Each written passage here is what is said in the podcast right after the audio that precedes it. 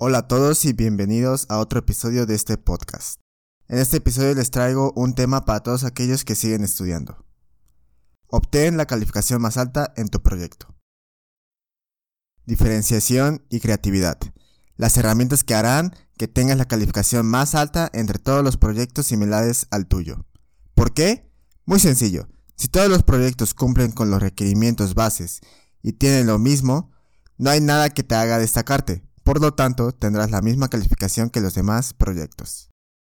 En cambio, si existe una funcionalidad adicional útil que complementa el proyecto, la cosa es diferente. Debe ser una funcionalidad útil para que en realidad destaque de los demás. Muchas veces confundimos la diferenciación en hacer cosas como ponerle otros colores o unas imágenes. Sí se destacaría de los demás visualmente, pero no de innovación, si se está evaluando la funcionalidad del proyecto. Para entender este concepto, pongamos un ejemplo sencillo.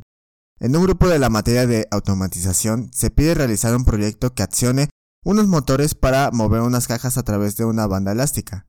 Suena sencillo, ¿no?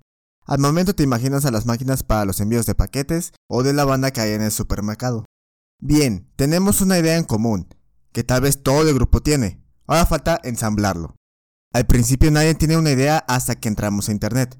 Vemos un video de YouTube o blogs de estudiantes e ingenieros que hacen algo similar. Entonces intenta replicarlo.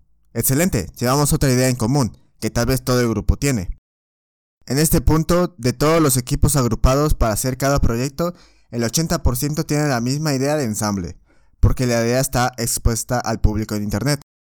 Como estudiante no te preocupa que todos tengan la misma idea, solo te interesa la calificación que vas a tener al final.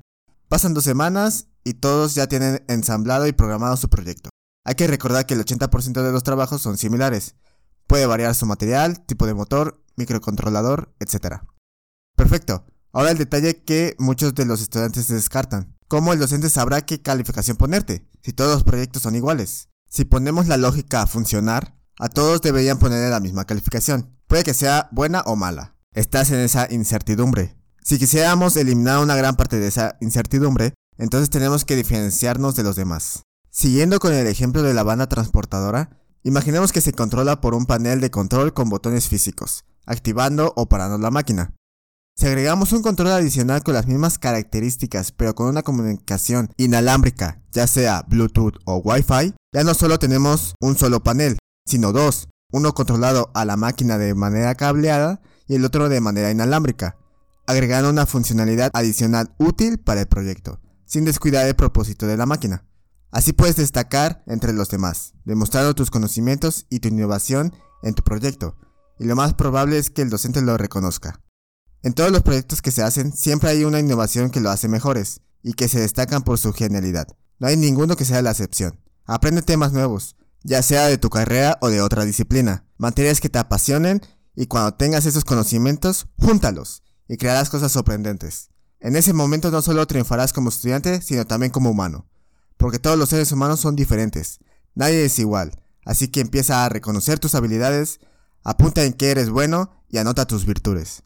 Te puedo asegurar que sentirás una gran motivación dentro de ti y una satisfacción que hará que requieras aprender más y más. Transmito esto porque es necesario hacer explotar la imaginación y la creatividad de las personas para que este mundo sea diferente y llena de cosas sorprendentes. Tú puedes empezar a hacer la diferencia en tu salón de clases. No pienses que con lo que leíste afectarás a tus amigos o compañeros. Al contrario, les transmitirás esa actitud de aprendizaje para ser mejores profesionales. Y a tus profesores forzándolos a que cambien su forma de evaluación si todos logran hacer proyectos maravillosos. Como diría Roberto Martínez en su libro creativo, sé un estudiante de por vida. Freddy Vega en la frase de su empresa Platzi, nunca pares de aprender. O Carlos Muñoz, aún no eres quien vas a llegar a ser. No detengas tu aprendizaje y llegarás muy lejos.